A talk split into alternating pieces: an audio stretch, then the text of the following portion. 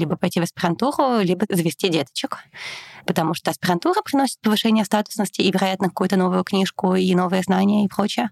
А деточки открывают ачивку писать про деточек. Популяризацией занимаются те, кого выгнали из аспирантуры, и рассказывают они о том, чем занимаются люди, которые ее закончили, тем, кто туда и так никогда не собирался. Тот человек, который уехал, никогда не вернется. Вернется кто-то другой.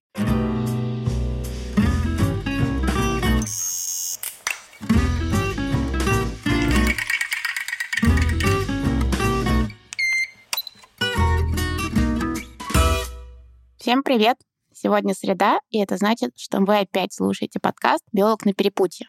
В прошлые выпуске мы говорили с вами про то, что человек с естественно-научным образованием может найти себя в науке, в бизнесе, может пойти в образование как таковое. А сейчас мы поговорим о самой яркой карьере яркой в том смысле, что ты будешь находиться на виду и будешь интересовать всех. И эта карьера называется популяризация. С вами постоянный ведущий подкаста Антон Чугунов и Вера Башмакова. Позвольте вам представить наших гостей. Сегодня у нас в студии Ася Казанцева, научный журналист, автор трех книг-бестселлеров о человеческом мозге и поведении. Привет. И Женя Тимонова, автор ведущая YouTube-канала «Все как у зверей». Да, привет, очень приятно. И для наших слушателей наши гости в этот раз подготовили небольшие автобиографии и досье, которые сейчас мы вам и зачитаем.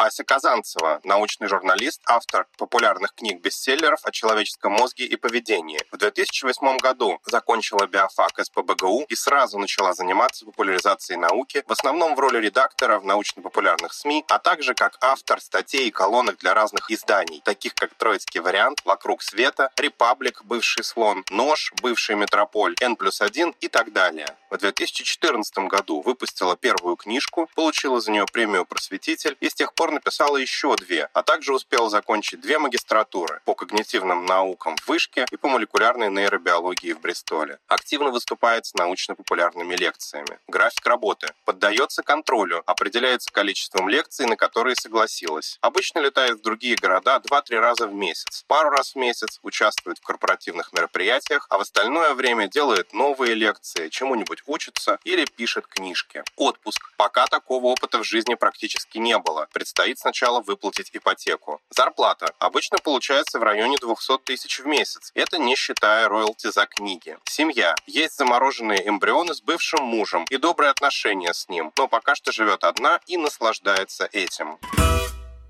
Евгения Тимонова, натуралист, популяризатор биологии, автор и ведущая проекта «Все как у зверей». Натуралист детства, биологические олимпиады, юнат, младший кипер в Новосибирском зоопарке, биофак Томского ГУ, с третьего курса которого ушла на литературоведение и психологию Новосибирского государственного педагогического университета, а по окончании переехала из Новосибирска в Москву. 13 лет работала в маркетинговом креативе. В 2013 году вернулась к себе и создала YouTube-канал «Все как у зверей» об эволюционной биологии и связи человека с другими животными. На 2021 год «Все как у зверей» — это YouTube, телевидение ВГТРК «Живая планета», собственные приглашенные лекции, познавательные путешествия по миру, экскурсии по зоопарку, образовательные зум-курсы «Все как у зверят», образовательные подкасты со смешариками и Николаем Дроздовым, преподавание биологии в детских лагерях и так далее и тому подобное. График работы. Работает все время, когда не спит, потому что не видит никакой разницы между работой и не работой. Отпуск. Всегда только смена направления работы. Зарплата. Прилично. Семья.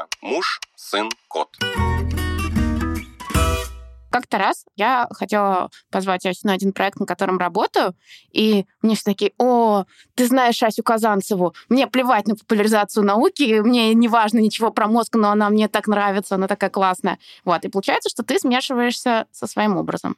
И получается, что твоя задача — это через свой образ рассказать про то, что тебе на самом деле интересно рассказывать. Об этом-то как раз и надо думать, о том, чтобы mm-hmm. не росла шерсть на ушах. Слава развращает, народная любовь развращает. В какой-то момент момент выясняется, что ты можешь рассказать все, что угодно, и people схавает, и надо как-то держать себя в руках и продолжать работать хорошо, даже тогда, когда если ты где-то поработал плохо, тебе за это, скорее всего, ничего не будет. С одной стороны, да. С другой стороны, я помню такую волну хейта, когда Женя только вышла, скажем так, в широкую воду, и огромный снобизм со стороны вот биологического сообщества вдруг проявился, и люди, от которых я этого совершенно не ждала, начали подкапываться и говорить, вот там, типа, вот в таком-то выпуске эта формулировка не очень точная. Она нужна просто для того, чтобы люди заинтересовались вопросом, но это же неправда. Социальная жизнь гиен выглядит совершенно иначе. Или что-нибудь в этом роде. И то, что человек сделал там для того, чтобы эта область в целом заинтересовала людей очень много, интересует их гораздо меньше, чем какая-то мелкая ошибка, которая, как часто выяснялось, не являлась ошибкой. То есть это, может быть, было и не страшно. И все-таки это вызывало какую-то такую волну обид. Обид. Обид. Нет, ну, а, ну, конечно, хейтers gonna hate. И а, если ты что-то делаешь, обязательно будет кто-то, кто кого это будет раздражать. Если ты делаешь что-то, что нравится людям, то это что-то будет кого-то раздражать особенно сильно. Если ты что-то сделал, и это не вызывает никакой негативной волны, значит, ты, ты что-то делаешь попытка не так. провалилась, что ты не сделал ничего. Вот, поэтому только остается следить за тем, э, с чьей стороны приходят претензии, с чьей стороны, соответственно, приходят какие-то радости. И какого рода вообще претензии и радости есть. Угу, как вот. они обоснованы? Как они обоснованы, да, что на самом деле за этим стоит. Потому что то, что человек говорит, совсем не означает, что им на самом деле двигает. И поэтому, ну да, как бы было так. Собственно, и остается, что ну, как-то профессура, которая смотрит мои ролики и там как-то радуется по поводу того, что вот смотрите-ка. Не то, чтобы Тимонова сказала для нас что-то новое, мы, как говоря, знаем Да. Но тот ракурс, с которым он это подает, делает это все очень забавным и освежает наши такие вот уже слежавшиеся залежи старой информации. С другой стороны, точно такие же какие-нибудь э, седые, строгие э, младшие научные сотрудники, которые говорят о том, что позвольте, позвольте, и относятся к развлекательному 10-минутному, 5-минутному выпуску как к научной работе, ну, просто демонстрируют некоторое невладение контекстом ни научных работ, ни, соответственно, развлекательного жанра. И ну, окей. Кто здесь на кого обижается, даже не знаю. Кажется, ни на кого не обижаются, но из такого рода вещи есть, они забавные.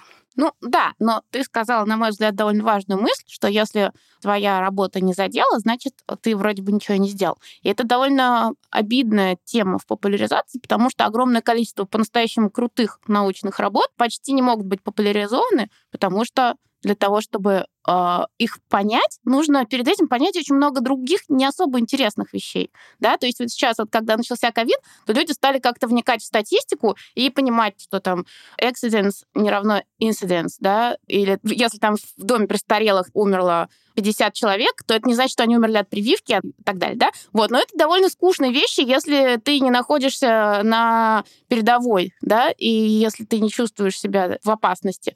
Вот, и их никто понимать не будет пытаться, а есть огромное количество вещей, которые просто потрясающе важны для науки, но которые совершенно не могут заинтересовать обывателя, потому что обывателя заинтересует, там, не знаю, осень его заинтересует депрессия, его может заинтересовать, как похудеть, его какое-то нарушение природного баланса может заинтересовать, если это какая-то такая яркая история. Вот. Но ему нужны истории, ему не нужны настоящие факты, как правило, да, то есть это не означает, что нет нормальных зрителей, да, но получается, что ты все время балансируешь на грани, то есть ты должен удовлетворить какой-то базовый интерес и при этом рассказать что-то такое не базовое отнюдь. Ну, смотри, ты сама ответила на свой вопрос. Людям нужны истории. Угу.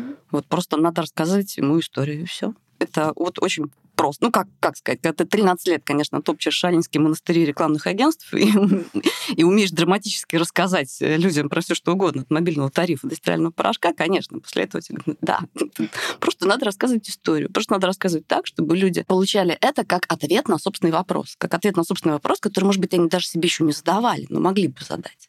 То есть постоянно помнить о том, кто тот человек, с которым ты общаешься. И что он устроен гораздо сложнее, чем некое существо. Вот этот хомо-медиа, которого осенью интересует депрессия, а весной интересует похудение. Ну, нет, конечно же. Его интересует масса других вещей, просто надо его немножечко...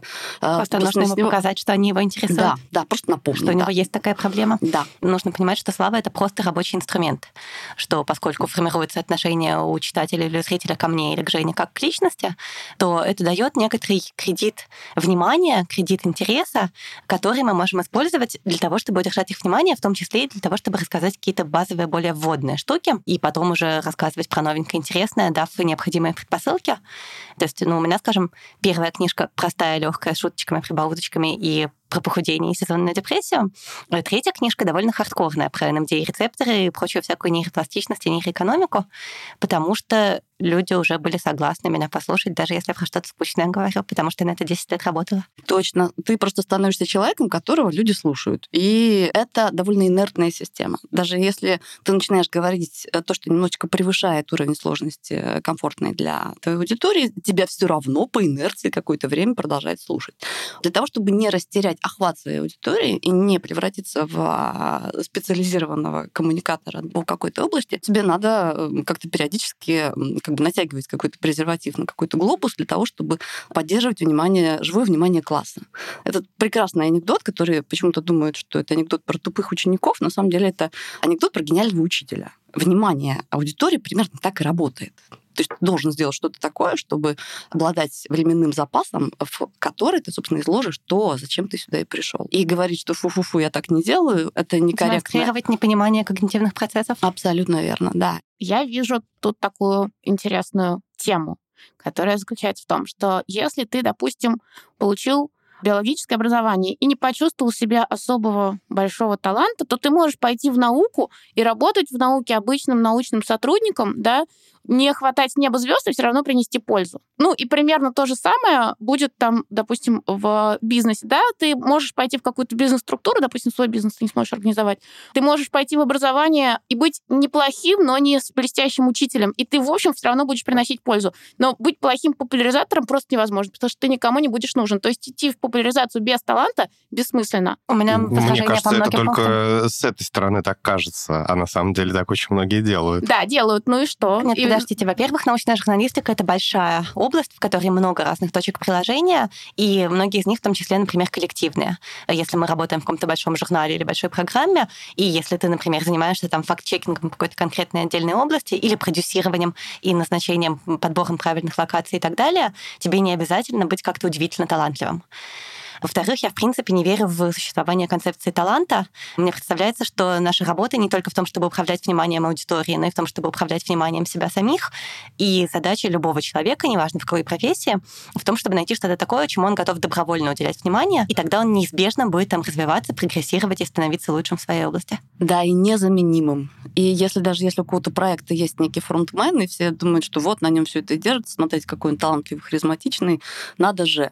На самом деле этот фронтмен может находиться в полной зависимости от какого-нибудь технического сотрудника, либо еще от кого-то, то есть от там собственного администратора, который будет заниматься всеми вот этими теневыми закулисными вещами, делать это как бог, просто потому что ему это интересно. Потому что А также в поэтому- том числе и готовить материал для выпусков. да. То есть, и поэтому, мне кажется, единственный критерий, по которому можно действительно найти себя, где бы то ни было, это просто нащупывать э, то, что тебе на самом деле интересно. И даже если это очень странные вещи, даже если нет еще готовой ниши под твой интерес, тем не менее, ты просто... э, ну, нельзя добиваться победы над собой. Вот, надо как- Бессмысленно.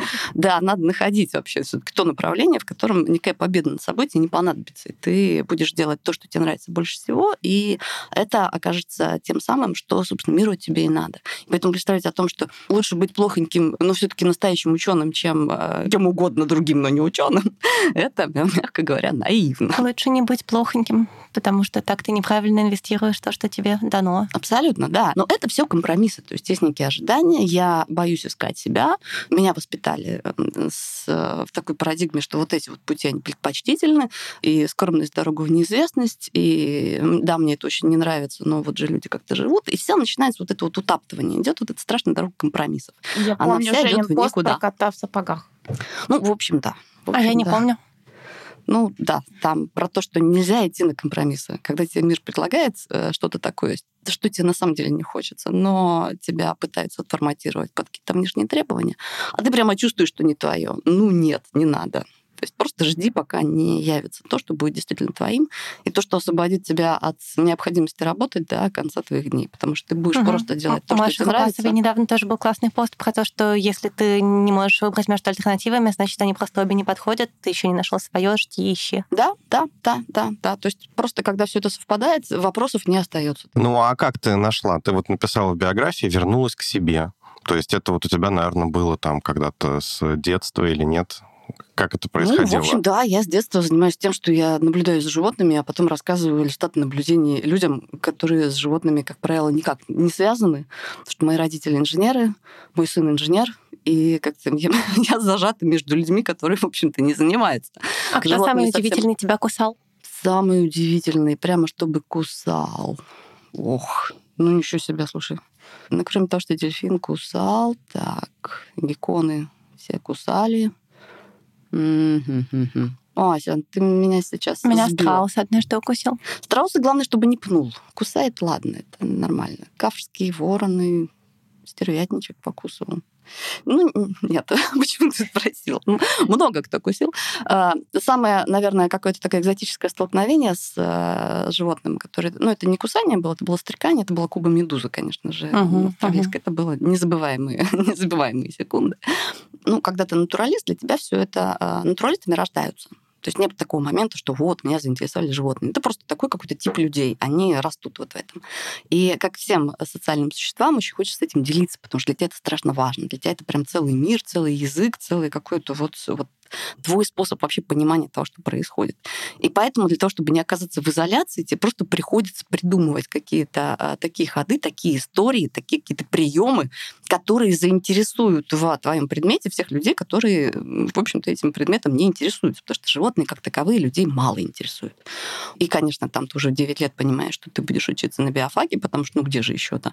А потом приходишь на биофак и обнаружишь третьему курсу, что биология — это, в общем, такая фабрика смерти вообще. Вот это анализ расчленения не так-то много общего имеет с твоим вот этим каким-то представлением о том, что такое для тебя животное.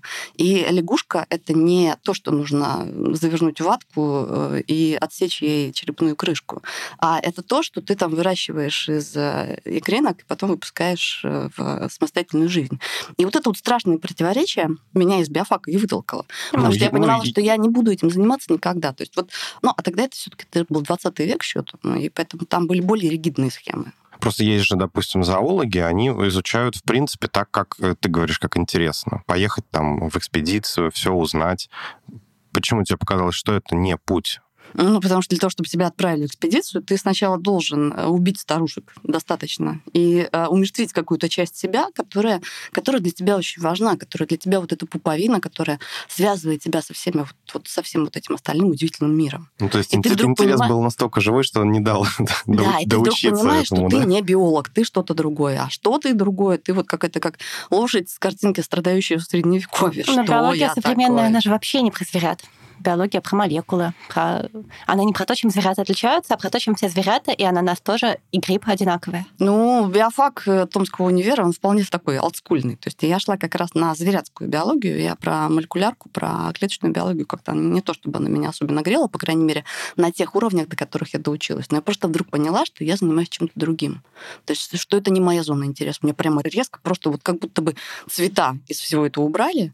И хотя биология осталась для меня самым интересным, но такое ощущение, что ты, у тебя дорога идет сюда, а твой внутренний компас указывает куда-то в другую сторону.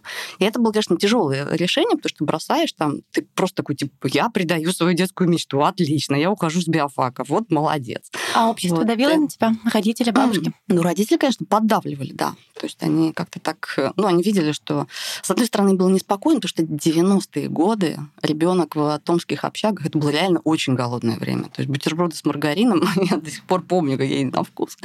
Вот, и поэтому родители, когда я вернулась в Новосибирск, поступила на филфак, они были, конечно, так удивлены немножечко, типа, ну, хорошо, ладно. Но поскольку там за мою душеньку сражалась э, литераторша с биологичкой в школе еще, то это были тоже, такие... Конечно. Вот. Поэтому, ну ладно, окей, по крайней мере, ребенок будет дома под присмотром и накормленный, сытый, сытый, поел и в шапке. Вот. И э, когда я уже училась на литературоведении психологии, поняла, что такое, когда ты идешь в свою сторону. Когда у тебя учеба такая, что ты даже родив ребеночка на втором курсе, ты не уходишь в академ, потому что, ну как, они будут учиться, а я буду сидеть, что как курица дома с ребенком. Нет, я буду как кенгуру ходить с ребенком прямо на пар. И это невозможно, невозможно остановиться просто. И ты учишься, и это просто вот происходит само собой. И ты думаешь, так, а чем я буду вообще заниматься? Там мы посмотрим. И постепенно вот из какой-то, как в том анекдоте про мадам, паркуемся по слуху, ты идешь туда, раз, чувствуешь, нет, Здесь не прет. И поэтому ищешь другое направление. У нас, мне кажется, нет другого способа понять, куда нам нужно идти, кроме как э, слышать собственный интерес.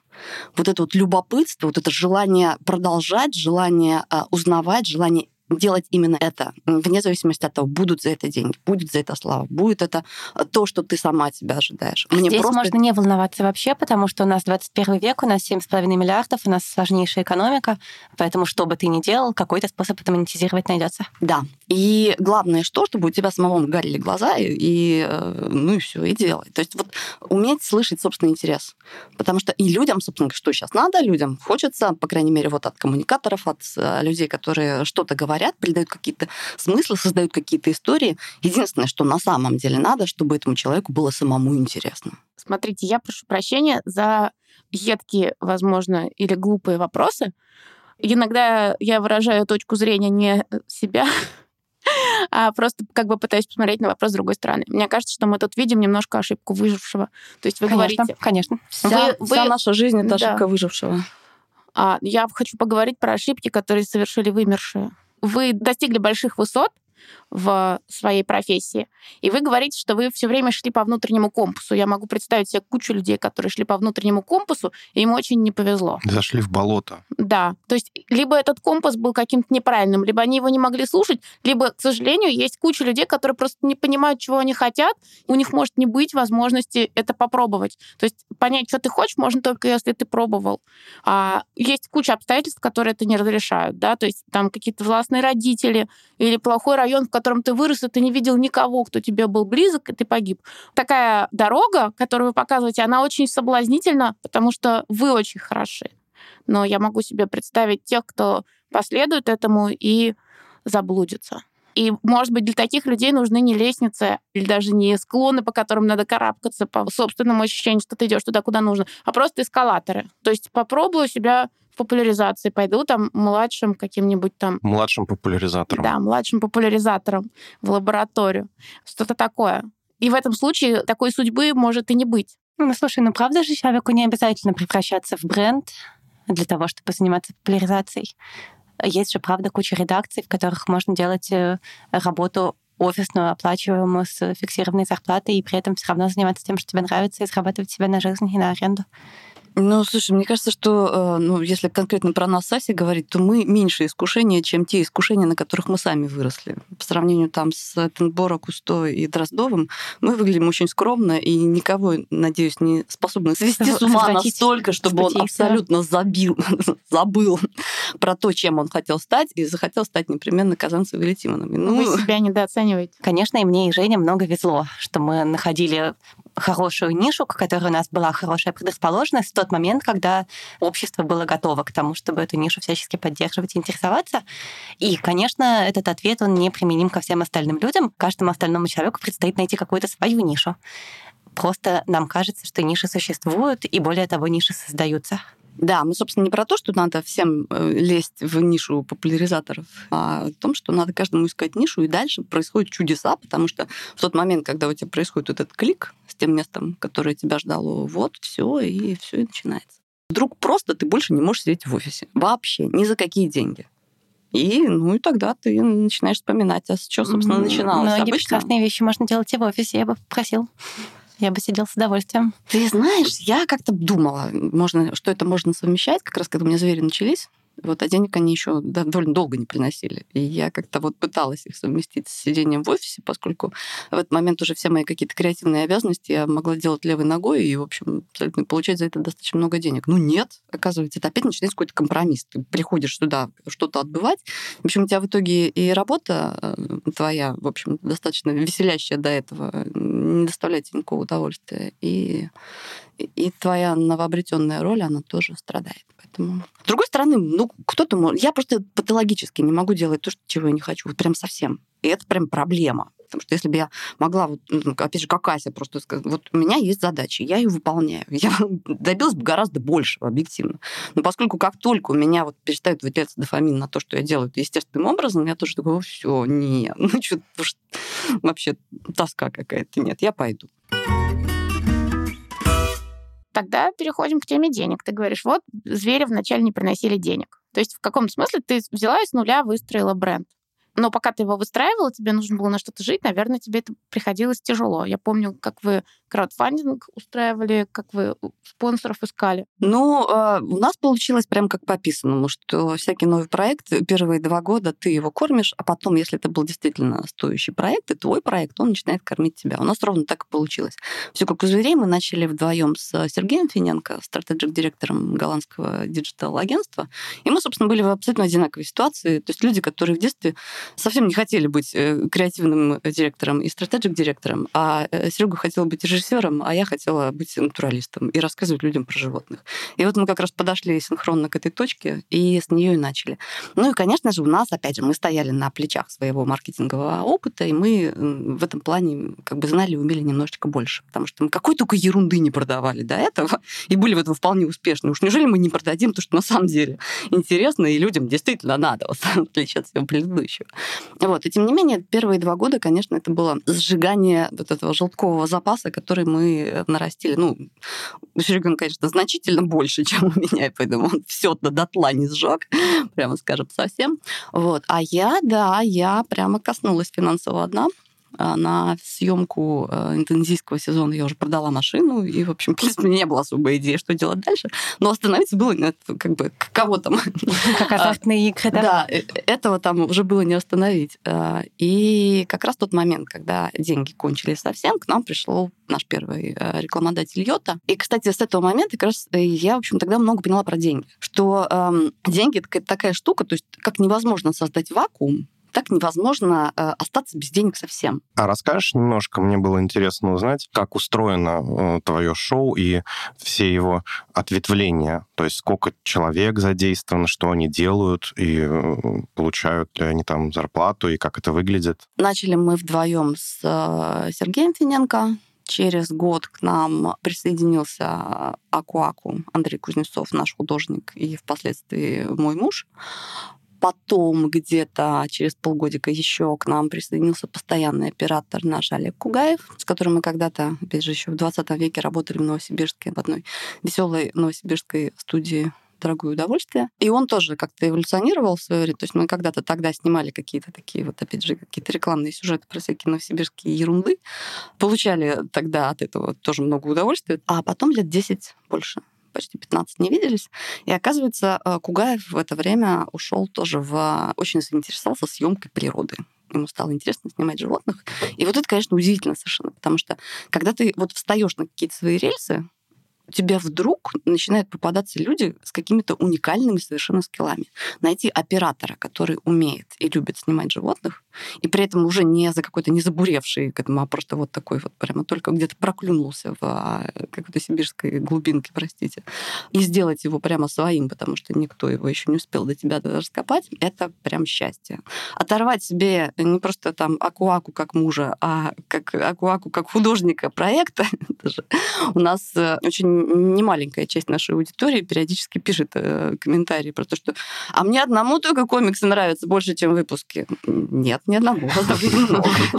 Поэтому это, на самом деле тоже ужасно приятно. Поэтому за э, съемки видеоконтента у нас э, отвечают четыре человека. Первые, опять же, где-то 4-5 лет мы занимались плотно именно видео. А потом мы начали э, разрастаться, ветвиться и делаться каким-то таким зоничным брендом, даже, в принципе, не ставя перед собой такую задачу. То есть, э, когда ты готовишь э, маленький выпуск, выпуски должны быть маленькими, и поэтому ты пишешь сценарий, а потом неделю проводишь и выкидывая из него все, все, все, все, спрессовывая, сжимая, и у тебя в итоге остается масса очень интересного материала за кадром. И это очень грустно, потому что очень хочется поделиться смыслом вот этой вот информации. Потому что, в принципе, чем я занимаюсь, я придаю информации смысл. То есть биология — это набор фактов. И именно вот такая вот такая форма существования научного знания делает его абсолютно неудобоваримым для широкого зрителя, который не занимается биологией профессионально. Когда ты берешь эти же факты и создаешь историю, то есть придаешь смысл вот этому всему набору, люди вдруг совершенно неожиданно обнаруживают, что все это интересно, все это имеет к ним отношение, все это ложится им в голову так, что они, что просто становится частью их картины мира. Вот сейчас мы были в детском лагере Марабу, вторая смена была подростковая, и там подростки были как раз таки гуманитарные. И поскольку Марабон такой, в гуманитарии, так, пойдете на математику и на биологию. И они пошли на математику. Математики не было, пошли на биологию. И потом, после смены, они говорили, вообще, слушайте, а это интересно, оказывается. Я сейчас приеду домой, я перечитаю учебник, потому что я теперь понимаю, что вся эта хрень значит. потому что до этого был просто скучный набор фактов. Поэтому сначала появились лекции, когда у тебя просто больше информации, чем впихивается в выпуск, а тем не менее ты хочешь ее рассказать. Моя самая первая публичная лекция была как раз вместе с э, Асей Казанцевой в Казани. И это было такое чудовищное позорище, что до сих пор, когда мне страшно, я думаю, что да, какой-то такой прям рискованный проект, а не облажаться бы. Я понимаю, что да что, хуже, да чем ладно, Женя, будет. ты же профессиональный ведущий. Ну, Э, теперь Люди, они, знаешь, они утекают, оплывают, им так нравится тебя слушать, что, честно говоря, что ты там говоришь и насколько оно внутренне выстроено, Это теперь уже уже. не важно, Это потому что ты теперь. офигенская. Это теперь уже, а тогда нет. И поэтому очень важно э, как-нибудь в, в процессе... Я видела эту лекцию, нормально все было. Это она кокетничает. Ох, ну ладно, может быть. Ну так или иначе, это очень тягостное переживание. Вот. Но оттолкнувшись от какого-то твоего хорошо персонального твоего дна, дальше ты начинаешь это делать. То есть появились лекции. Сначала это были лекции, которые, на которые приглашают и, соответственно, там платят гонорар. Потом а, мы подумали, что а чё, собственно говоря, сами это будем все устраивать. И стали устраивать все это сами, продавать на это билеты, арендовать. То есть стали работать как такой... Как, как? Ивент-агентство. Ивент-агентство, да. Ивент-агентство, даже не одного, а двух. Собственно, кроме Асиной лекции мы больше тоже ничьих. Были только мои, и вот Асину лекцию мы тоже устраивали в InLiberty. И, соответственно, у нас появился штаб оффлайновых мероприятий. У нас есть э, наш оффлайн продюсер и он же технический директор Майк Лобов. У нас появился, наконец-то, мой персональный ассистент э, Катя Горбунова. Год назад, полтора года назад теперь уже, когда грянул локдаун, наши опухшие от э, количества собственных детей рядом с собой друзья попросили рассказать их детям по зуму что-нибудь интересное про животных. И это пошло так хорошо, что мы поняли, что надо делать э, детские зум-курсы, и у нас появились все как у зверята. И у нас появился, соответственно, завуч по все как у зверятам Катя Горностаева. У нас есть какой-то небольшой мерч мерч, мерч отделение, которым заведует Катя Хлупнова. У меня очень плохая память на имена, и поэтому у меня всех... Всех, Всех зовут да, Катя, всех зовут да? Катя, да, да. Если все девочки, то это Катя. Ну и, в общем, как-то так вот мы и работаем. Потом, когда мы периодически ездим на съемки, а на съемках вообще во всякой дороге всегда происходит масса каких-то интересных сюжетов, которым хочется делиться, и люди пишут вот, бы с вами бы поехать. И ты думаешь, а это идея, а это верно, поехали с нами. Вот, и у нас появилось э, наше агентство путешествий «Вкустрип», которое мы завели вместе с Андреем Максимовым, зоогеографом, э, тоже зоологом, специалистом по птицам. И последние два года мы мотаемся по Африкам, э, Южным Америкам, в общем, со всеми необходимыми предосторожностями расширяем географию, насколько это возможно в теперешнее непростое время. И поддерживаем экономику тех стран, которые попу- из-за Я, кстати, вот именно про туристического это коллапса- встречаю больше всего хейта про тебя по соцсеточкам. А Я Все думаю, да. ужасно бесятся, что вы денег берете с людей за то, чтобы они с вами поехали. И так В много. смысле? А, Все говорят, у нас никогда не будет таких денег, чтобы с Женей поехать, мы ее ненавидим. ну. Кошмар. Так Хорошо. бы и не узнал никогда. А что мне не пишут? Устаешь когда-нибудь? Приехали из одного места, надо ехать в другое, а ты же вроде как, э, ну так, немножечко развлекать всех обязана, рассказывать, то все. Не хочется сказать, блин, я больше не хочу. Скажем так, я полюбила сидеть дома. Вот. Я не могу сказать, что я устала от того, чтобы ездить, но когда... Вот у меня сейчас уже нет такого, что Да-да, «О, я- надо э, куда-то э, ехать. Это, или, «О, это классно, просто когда ехать». ты продала билеты, ты уже не можешь не поехать. Уже надо ехать, уже надо следить, чтобы люди получили за то, что они заплатили, там и прочее. Ну, в нашем случае получить за что они заплатили, это, опять же, будь собой и делай такие условия, которые ты сама считаешь адекватными в этом случае. Нам очень здорово. Вот, вот уж действительно, если говорить про какую-то ошибку выжившего, это, пожалуй, говорить про нашу аудиторию, которая с нами есть. Потому что вот это поразительно. Потому что там то, что от тебя зависит, ты, ладно, как-то у тебя все складывается, и хорошо. Но люди, которые к тебе приходят, они просто приходят вот, вот с улицы. И поэтому кто там окажется, ты никогда не знаешь. И ты, конечно же, очень сильно рискуешь, по сути, потому что ты там на пару недель оказываешься, ты интроверт детства, для которого вообще люди... Это сколько, четыре года назад первый раз вот поехала в группу, когда меня попросили Дроздову поассистировать в Австралии, у меня был прям стресс настоящий, прям боялась. Думаю, как же там две недели какие-то вообще неизвестные люди, которые денег заплатили за... Ну ладно, там есть Дроздов, и они как бы явно едут как бы с ним. Я просто там буду, но все равно для меня это было очень страшно. И все вот эти вот разы, когда мы ездили, все люди просто идеально подобран. Такое ощущение, что какие-то хедхантеры сколачивают какую-то бригаду, команду там по освоению Намибии за там, 10 дней, там, Грузии за 2 недели, вот, Алтая за 3 дня. И, э, и все всегда проходит идеально, даже в том случае, если есть какие-то шероховатости. А у нас такой вот вкус трип — это такое путешествие, то есть вообще, в принципе, все, что я делаю, такое от интроверта интровертом. У нас очень редко бывают люди, которые как бы открыты миру просто по дефолту. Э, все всегда начинают с того, что приходят и такие, ой, а я никогда вообще никакие групповые поездки не ездил. А вот. разговаривать обязательно? Ну, да. И нет, разговаривать не обязательно. Совершенно. Ничего обязательно не надо делать. То есть никого... То есть все... Хочешь сидеть в углу, сидишь в углу. Ну, как-то обычно никто не сидит долго в углу. И, в общем, все вот это вот... Вот это какие-то семена, которые прорастают. И, в, во-первых, сама эта групповая динамика, она, конечно, потрясающе интересная. Как у тебя включаются вот эти вот древние механизмы внутригрупповой кооперации, как просто разрозненные индивидуумы превращаются в такую сплоченную малую группу, как это происходит, как, они, как люди э, получают ответы на собственные вопросы, потому что каждый приходит со своими какими-то штуками, которые... То есть дорога — это самая надежная, самая эффективная методика трансформации себя. Ты всегда возвращаешься другим тот человек, который уехал, никогда не вернется. Вернется кто-то другой. И этот другой будет лучше. И вот это, конечно, потрясающе интересно. Эту фразу мы поставим на заставку. И это такая рискованная история, потому что понимаешь, что вот какой-нибудь... Э, ну, в принципе, не все люди такие котики, как вот, опять же, как мне кажется. Вот видишь, оказывается, у меня есть какие-то хейтеры, а я знать не знаю. Ну, они же существуют. Но они не ездят с тобой.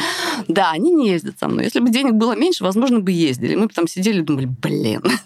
Вот, то есть, э, возможно, цена входа определяется даже не то, что там качество. Но мотивацию демонстрирует. Мотивацию демонстрирует, да. Может быть, это так работает. Так или иначе, это все работает хорошо, и пусть. На самом деле у нас есть разные, скажем так, ценовые категории. Угу. Ну, кстати, и... это может быть. У меня вот позавчера была лекция в Питере, и она была с билетами в три раза дороже, чем обычно у меня за лекция, э, потому что пандемия и ограниченное количество людей. Э, ну, мы продали как-то эти все билеты в три раза дороже, чем обычно. Такие были милые люди с такими классными вопросами. Ася, я тебе подмигиваю. Но они всегда классные. Ну, это вот, ну, как-то вот так вот это работает. Слушай, Ась, а вот у тебя чего? У тебя есть э, помощник или менеджер или администратор? Ты знаешь, на самом деле нет, потому что у меня все очень хаотично. У меня редко в каком городе есть какие-то постоянные организаторы лекций. Обычно бывает так, что в каком-нибудь совершенно новом городе из той тысячи городов, которые в России есть, кому-нибудь приходит в голову, а вот давайте мы позовем Асю Казанцеву, и он мне пишет, а я ему присылаю свой райдер, в котором уже все написано, как ему дальше действовать и что ему делать. И дальше он э, арендует зал, покупает билеты и привозит меня. То я... есть у меня очень диверсифицировано. У меня я каждый раз делаю лекции кому-то совершенно новому. Я все хочу стырить, кстати, твой райдер. Он очень чрезвычайно толковый. И вот как бы на его основе написать свой. Сделать. Вот, кстати говоря, это же у нас блог, который называется «Про деньги». Расскажи что-нибудь про это. То есть как ты планируешь свою финансовую активность именно как, как звезды. Не как человека, а как человека, который вот занимается несением света в массы. Ну смотри, как ни странно, моя работа оказывается финансово даже более безопасной, чем была бы офисная работа, потому что офисная работа, особенно журналистская, она может в любой момент закрыться, и ты останешься без денег вот уже через две недели и без зарплаты. А если у тебя лекции, то у тебя расписание этих лекций, оно есть более или менее на полгода вперед, и это все лекции с разными людьми. И если какая-то из них отвалится, и гонорара за нее не будет, то зато будет какая-то другая, и гонорар за нее будет. В общем и целом, обычно у меня бывает так, что у меня есть две категории лекций. Публичные лекции, на которые могут приходить люди с улицы, они могут оплачиваться мало, или они могут не оплачиваться вообще, потому что если, например, мне кто-нибудь звонит и говорит, что он хочет меня позвать в Анадырь, но говорит, гонорара нет, то, естественно, я поеду в Анадырь без всякого гонорара, потому что грех не поехать в Анадырь. И обычно вот на полгода вперед расписаны вот эти поездочки, которые могут денег не приносить или приносить мало. А потом в промежутках между ними вклиниваются какие-то лекции, которые точно принесут деньги. Это либо, во-первых, корпоративы, да, когда зовет меня какой-нибудь Сбербанк или там МВидео, или там Deutsche Telekom или кто-нибудь еще и говорит, расскажите нашим сотрудникам, мы вам зададим 100 тысяч или больше, смотря что рассказываете. А во-вторых, в крупных городах лекции по билетам это тоже понятный предсказуемый доход. Если я знаю, допустим, что я могу продать 200 билетов по 1000 рублей и собрать такой зал, то это получается 200 тысяч рублей, которые мы, скажем, делим пополам с организатором, и тоже организатор получает сотню, там за вычетом организационных расходов я получаю сотню. И это то, что можно довольно хорошо контролировать. Вопрос в том, что делать все остальное время. То есть моя жизнь устроена таким образом, что я умею зарабатывать себе на жизнь и на ипотеку за какое-то маленькое количество часов в неделю или маленькое количество часов в месяц. Но для того, чтобы эта магия продолжалась и дальше таким же образом, мне все равно нужно остальное время заниматься тем, чтобы наращивать статусность, э, качество, известность и прочие вещи. Я последние годы обычно занималась в остальное свободное время получением систем образования. Я вот закончила две прикольные магистратуры. Еще можно параллельно в остальное время заниматься написанием книжек. Книжки сами по себе приносят не очень много денег, хотя сейчас уже да, потому что, ну, слава и эффекты Матвея, и положительные круги с обратной связью. Либо учиться чему-то еще. В начале этой весны я думала, что мне делать дальше. Очевидных вариантов два. Либо пойти в аспирантуру, либо завести деточек потому что аспирантура приносит повышение статусности и, вероятно, какую-то новую книжку и новые знания и прочее. А деточки открывают ачивку писать про деточек, то есть новые книжки с выходом на очевидную новую большую аудиторию. Но вот сейчас вот у меня завелся домик, первый раз в жизни, я серьезно склоняюсь к деточкам, хотя еще немножко подумаю есть негативное отношение, ну, во-первых, к любой популяризации бывает у некоторых людей, и я этого не разделяю. А еще бывает негативное отношение к плохой популяризации, которую я как раз разделяю. Была такая фраза, прозвучавшая на каком-то слете просветителей, ее сказал, по-моему, Виктор Вахштайн, что ли, что популяризацией занимаются те, кого выгнали из аспирантуры, и рассказывают они о том, чем занимаются люди, которые ее закончили, тем, кто туда и так никогда не собирался. То есть в этом было какое-то бесконечное презрение, что вот какая-то вот ерунда, что люди, которые ни в чем не разбираются, начинают про что-то рассказывать. И многие люди, особенно вот из э, ученых, они действительно так думают. И на самом деле э, я как бы человек, который стоит одной ногой там, другой сям, тоже имею на этот счет определенное мнение. С одной стороны, я поддерживаю необходимость популяризации и сам ею занимаюсь, потому что, э, ну, хочется, чтобы как бы наука воспроизводилась, чтобы она была популярна, известна там и так далее. Модна, может быть, даже. А с другой стороны, меня действительно жутко раздражает, когда начинают вещать люди, которые не разбираются, и которые могут ошибиться и не понять этого, которые могут начать нести пургу и тоже не понять этого. И таких примеров на самом-то деле много. Я их не буду называть, чтобы не было никому неприятно, но они регулярно возникают в сети, и про них э, рассказывают с презрением там ученые друг другу. Вот мне интересно ваше мнение на этот счет. Мне кажется, что люди, которые регулярно и много несут низкокачественную пургу, они все-таки не получают обычно большого влияния, не получают много заказов, прозябают в безвестности и в конце концов уходят в какую-то другую работу. То есть человек, который хочет много лет серьезно оставаться в популяризации под пристальным вниманием общественности, он как-то все-таки более или менее работает, соблюдая планку качества. У него есть какой-то background knowledge, да, чаще всего это профильное образование или э, часть профильного образования плюс много много-много-много самообразования.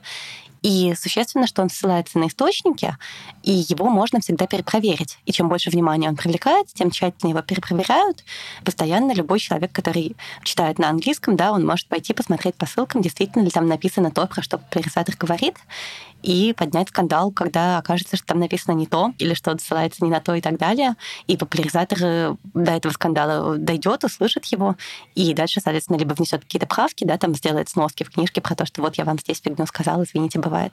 Либо объяснит, почему это нет, почему это не фигня, и продолжит говорить то же самое. Вот э, лично ты, например, как с этим работаешь? Есть такие знаменитые случаи, когда научные факты оказывались лажей, а про них продолжают рассказывать и рассказывать. Там феромоны у млекопитающих, какие-нибудь неожиданные выводы зефирных экспериментов. Про них когда-то написали, и потом их опровергли, но, никто, но про это никто не знает. А знают только про то, что написали исходно. И люди продолжают про это рассказывать, а это неправда.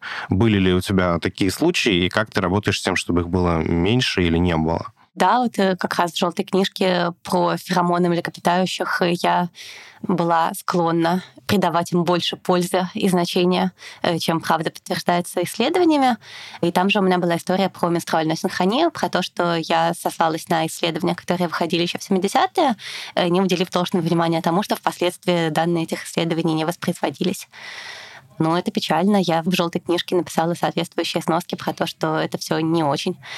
Это в переиздании, да? А, да, в, в допечатках, потому что книжку же ее печатают маленькими порциями, и каждый раз можно в маленькой порции что-то обновить. А дальше с тех пор я рассказываю уже про вещи, которые перепроверяю более тщательно, потому что всякий человек накапливает опыт работы. Самое страшное на самом деле это не облажаться, не допустить ошибку, а оставить ее неисправленной. Все думают, что вот, там популяризатор дует щеки, чтобы, не дай бог, только никто не подумал, чтобы он что-то не знает. Да, господи, что, что вы говорите? Ну, конечно, не знаю. Все чего-то не знают, да. А самое страшное, это действительно э, иметь какую-то ошибку и не иметь возможности, потому что просто не знаешь этого, не успел уловить, ее исправить. Смотри, у тебя есть, там, у Аси есть, у меня есть, есть какая-то площадка, и ты начинаешь чувствовать давление общества, которое говорит тебе о том, что, слушай, в Якутии леса горят, а ты здесь какую-то фигню про топиров пишешь. Что там твои топиры? И вот тут вот леса. И вот здесь существует очень большое искушение уйти в актуальную повестку. Пойти наводить справедливость, там, оспаривать некорректные высказывания других популяризаторов, изменять поведение людей по каким-то очень важным вопросам, объяснять им, насколько важна экологическая повестка, взывать к их сознательности, призывать к милосердию к бездомным животным. И безнадежно выходить за границы своей компетенции. И ну, это ладно. Допустим, даже твоей компетенции хватит. Но размывать твой ресурс на то, что не является твоими настоящими потребностями. Кажется, что это более достойная даже тема, потому что, ну что там, что тебе интересно, а вот это вот действительно важные вещи. И вот здесь очень легко уйти в такого актуального, значит, этого вещателя, человека на броневике, и, ну, в общем, потерять себя и опять на колу мочала, начиная сначала. Но я-то, кстати, выполнила свой долг перед священной войной. У меня целая вторая книжка про всяких левачки. Да, да, да, да, да. В какой-то момент э, это меня увлекло, и я выполнила свой долг перед э, священными войнами. Но теперь он выполнен, и я могу заниматься по-прежнему да. тем, что мне интереснее. А я провела два награждения ученых против мифов, и я тоже считаю, что в этой армии я отслужила есть, видимо, какая-то категория московских, прости господи, интеллигентных женщин, и о чем бы они ни говорили, они все равно опираются в Екатерину Шульман. А еще Екатерина Шульман, она много рассказывает про эффект Матфея, про циклы с положительной обратной связью, про то, что если вы что-то делаете, то оно начинает приносить результаты, и от этого вам все проще и проще и проще что-то делать. Что сначала ты работаешь на зачетку, потом зачетка начинает работать на тебя, и это очень важная история в любой карьере, неважно, связана с биологией или нет, связана она с популяризацией или нет. Важно, что если ты много лет просто работаешь и фигачишь, то дальше тебе становится очень легко. Э, дальше у тебя все начинает очень хорошо получаться, и вся среда тебя начинает подталкивать и поддерживать.